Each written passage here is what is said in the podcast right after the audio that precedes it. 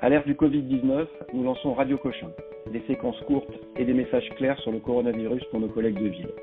Je suis le docteur Vincent Mallet, médecin à Cochin, professeur à l'Université de Paris, et je parle avec le professeur Jacques Blaché, chef du centre de diagnostic et de thérapeutique de l'Hôtel Dieu. Professeur Blaché, est-ce que vous pouvez nous expliquer comment fonctionne votre centre et en quoi cette situation de crise a modifié votre activité? Bonjour. Alors effectivement, euh, la, crise Covid a énormément modifié euh, notre quotidien. Euh, on a euh, dans le centre de diagnostic différentes unités, des unités qui sont toutes ambulatoires, avec des patients qui viennent soit en consultation, soit en hôpital de jour, hein, soit les deux. Et bah, globalement, depuis la crise Covid, on a extrêmement limité la venue des patients à l'hôpital pour des raisons de confinement. On a gardé la venue à l'hôpital de patients qui étaient soit instables, soit des patients pour lesquels la téléconsultation a montré qu'il y avait nécessité d'examen clinique ou de mesures de pression artérielle réalisées à l'hôpital ou de réalisation d'électrocardiogramme. Et donc notre activité aujourd'hui a été basculée en grande partie sur une activité de consultation téléphonique, avec peut-être environ 10% des patients que l'on fait venir dans un deuxième temps parce qu'encore une fois on a besoin de les voir. Euh, c'est vrai pour les patients de l'unité cardiovasculaire, c'est vrai pour les patients de l'unité VIH, c'est pas vrai pour euh, une unité un peu spécifique qu'il y a dans le service qui est la permanence d'accès aux soins de santé puisque pour ces patients, euh, eh bien, on fait effectivement quelques consultations téléphoniques, mais on fait encore beaucoup de consultations réelles face-face avec euh, ces patients précaires qui viennent à l'hôpital pour différentes pathologies, notamment pour de temps en temps des pathologies Covid.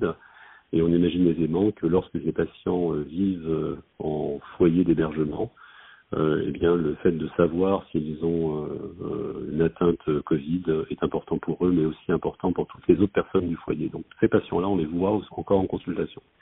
D'accord. Donc, le centre de diagnostic et thérapeutique comporte une unité spécialisée dans la prise en charge des patients précaires.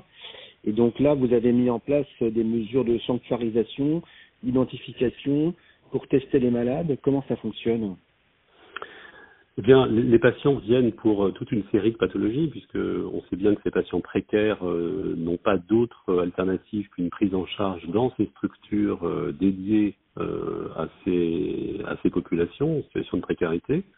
Et donc, ce sont des structures, on va dire, médico-sociales, avec des patients qui viennent pour une consultation médicale, mais aussi pour une consultation avec un travailleur social, pour ouvrir des droits, pour faire une demande de, de, de passe, pour euh, derrière aller euh, aider à trouver euh, des aides, des hébergements et autres.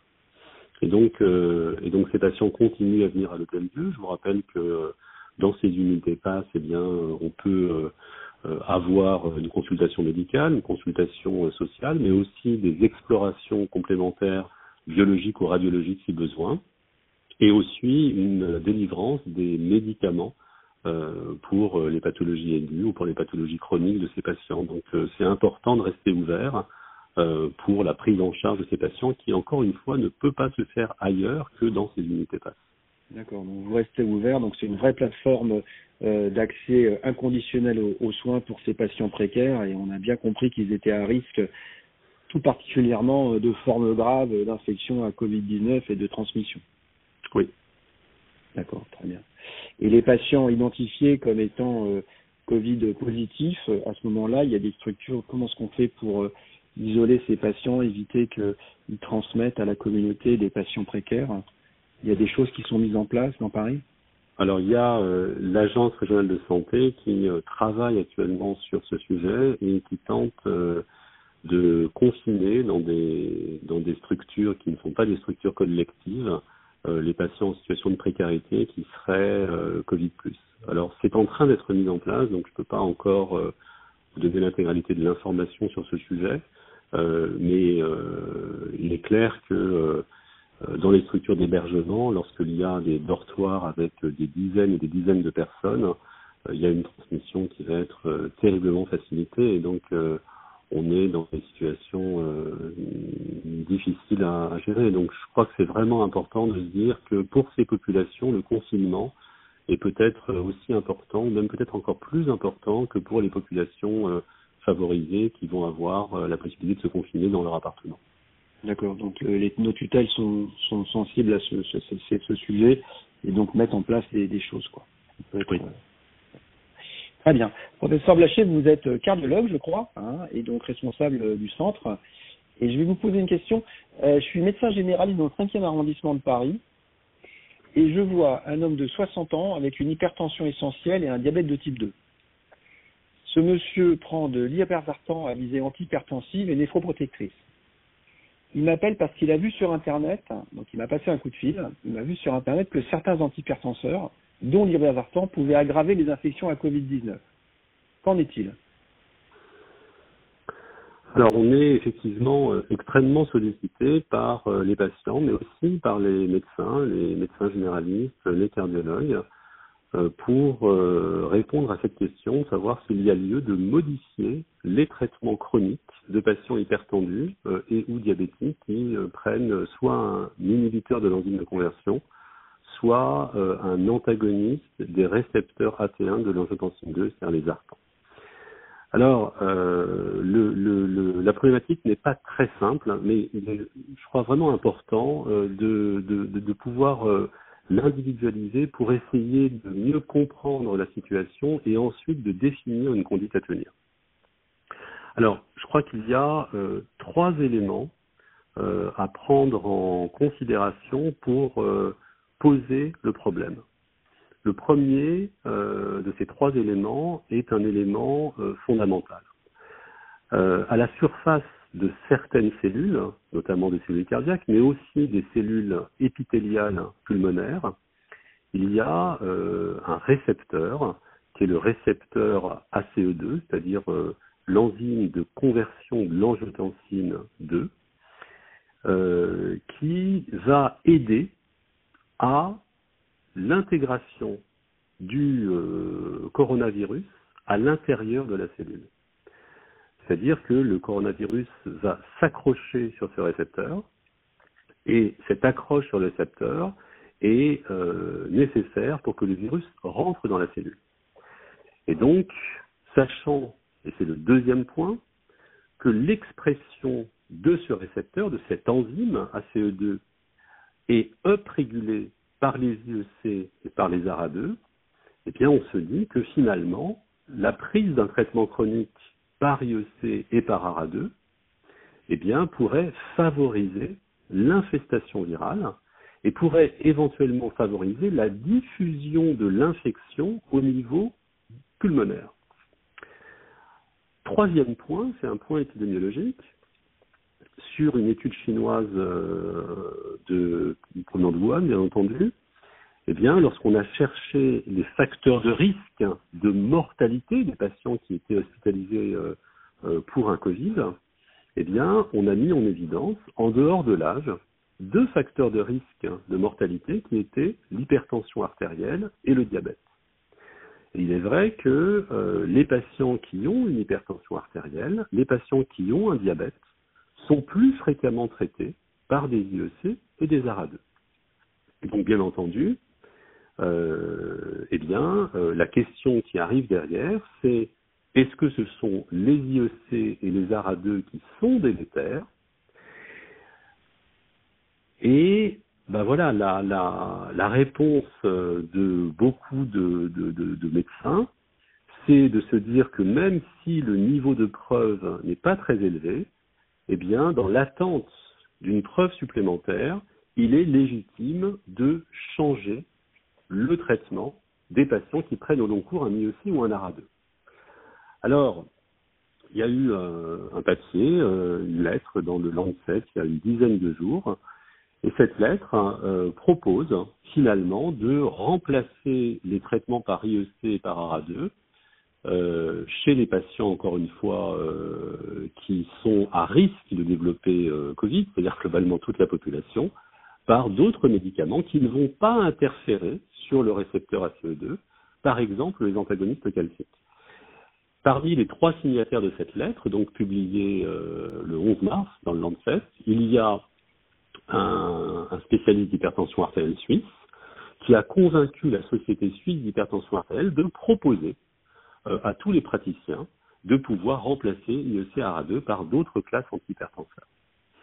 Alors, est-ce qu'il faut suivre la société suisse ou est-ce qu'il faut suivre d'autres sociétés savantes euh, de spécialistes d'hypertension, notamment la société française, notamment la société européenne, qui recommandent de ne pas modifier le traitement?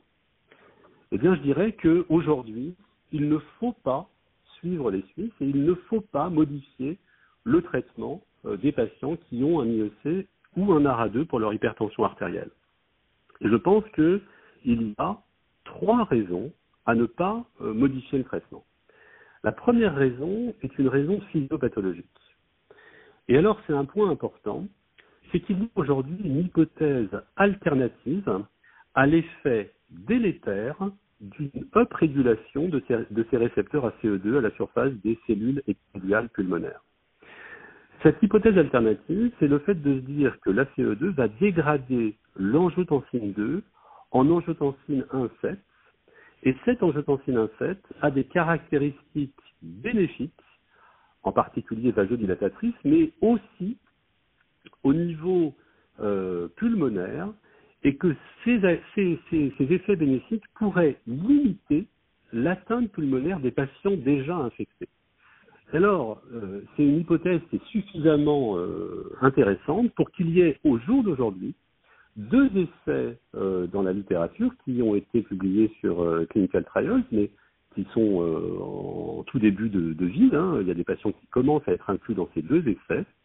Ces deux essais où on va tester le fait de rajouter à des patients hospitalisés en réanimation justement un zartan, et en l'occurrence de l'osartan, pour voir si ça limite l'infestation pulmonaire, la gravité de l'infection et éventuellement la mortalité. D'accord, donc ça c'est très intéressant. Donc il y, a le, il y, a des gens qui disent, notamment les collègues suisses, que potentiellement c'est délétère, mais d'autres qui pensent que l'administration de ces médicaments-là pourrait être bénéfique. Donc finalement, exactement, exactement. Donc, le niveau finalement, est extrêmement faible. Donc rien ne justifie aujourd'hui de modifier, de modifier les traitements. Exactement. Alors il y a une deuxième, euh, il y a une deuxième raison pour laquelle aujourd'hui, à mon avis, il ne faut pas modifier euh, le traitement. Encore une fois, euh, on a vu qu'il y avait plus d'hypertendus et de diabétiques chez les, les, patients morts du Covid. Mais on vient d'avoir euh, une information assez intéressante. Alors, au, sein de la Société française d'hypertension artérielle, on partage tous une veille bibliographique, comme dans beaucoup de sociétés savantes. Et il y a l'un des membres de la Société française d'hypertension artérielle qui a partagé tout juste ce matin avec nous une information euh, des patients décédés du Covid en Italie. Et chez ces patients décédés, eh bien, on a regardé s'il y avait plus d'IEC et d'ARA2 et est-ce que ces deux classes thérapeutiques sont surreprésentées dans la population des patients morts du Covid? Et si, encore une fois, les IEC et les ARA2 devaient être des éléments délétères, ils devraient être plus représentés que les patients euh, en population générale qui ne meurent pas du Covid. Eh bien, la réponse est que globalement, 75% des décédés du Covid était hypertendu. Ça, c'est globalement attendu, puisqu'on sait que il y a deux facteurs confondants euh, majeurs, hein, qui sont des gros facteurs de risque euh, de mortalité en réanimation, qui sont l'âge et qui sont l'obésité. Et bien entendu, plus on est âgé, plus on est hypertendu, plus on est obèse, plus on est hypertendu. Mais ce qui est intéressant dans cette, euh, dans cette étude, qui n'est pas une étude, qui est juste une constatation, c'est qu'il n'y a pas de surreprésentativité des IEC et des ARA2 chez les patients morts du Covid, par rapport à ce qui est prescrit comme antihypertenseur dans la population italienne. Donc, une preuve euh, physiopathologique avec une hypothèse alternative, une preuve, on va dire, un faible niveau de preuve, mais en tout cas une information épidémiologique. Et puis, il y a un troisième point qui, à mon avis, doit pousser à ne pas modifier le traitement des hypertendus, et c'est un point clinique extrêmement important, qui est que euh, tout changement de traitement chez un patient qui est euh, porteur d'une maladie chronique correspond à une perte de chance pour le patient. C'est-à-dire que s'il est bien contrôlé par son traitement, le fait de changer de traitement dans l'hypertension, mais aussi dans d'autres pathologies, va clairement modifier le contrôle, va générer euh, des turbulences en termes euh, de, d'efficacité du nouveau traitement, en termes de tolérance du nouveau traitement, et va aussi, et c'est un point important aujourd'hui, générer du, du, de, de l'énergie de médecin, du temps de médecin, pour pouvoir faire en sorte que ce transfert de traitement se passe au mieux possible, avec un bon contrôle et une bonne tolérance. Il va falloir euh, voir le patient, ou en tout cas euh, lui téléphoner à plusieurs reprises pour être sûr que le nouveau traitement fait aussi bien que le traitement précédent. Et aujourd'hui, bien entendu, on n'a pas la possibilité de passer du temps à faire cela si ça n'a pas de justification euh, médicale. Et je pense encore une fois que ça n'a pas de justification médicale. Donc, il est urgent à mon avis, de ne pas modifier les traitements antihypertenseurs qui comprennent des IEC et des ARA2. D'accord, bah écoutez, c'est extrêmement clair, le niveau de preuve est très faible, et donc je réponds à mon patient que, euh, en l'état de la science euh, actuellement, rien ne justifie, même pas un principe de précaution, euh, de modifier son traitement ou de la suspendre tout simplement. Et ce serait potentiellement délétère, et s'il devait attraper une, une infection par le Covid, ce serait mauvais, ça lui serait pas bénéfique. J'ai peut-être deux, derniers commentaires. Le premier, c'est que euh, une patiente m'a expliqué qu'au nom du principe de précaution, euh, elle m'obligeait à modifier son traitement, ce que je n'ai pas fait. Euh, et le deuxième commentaire, c'est qu'il faut quand même se rappeler que ces médicaments, les IEC, les ARA2 et éventuellement les diurétiques chez les patients hypertendus, eh bien, ils doivent être réduits de posologie ou arrêtés en cas de déshydratation, en cas de choc, en cas d'insuffisance rénale aiguë. Donc, bien entendu, ces recommandations persistent. Je ne dis pas qu'il faut continuer euh, le traitement par IEC et par ARA2 dans des conditions qui habituellement euh, les auraient fait arrêter. Très bien, d'autant plus que le coronavirus a des parfois un tropisme digestif et peut donner des grosses diarrhées. Professeur Blaché, merci beaucoup pour ces messages extrêmement clairs. On vous souhaite bon courage. On a compris que vous étiez en première ligne et on n'hésitera pas à vous rappeler, euh, vous et vos équipes, pour prendre des nouvelles.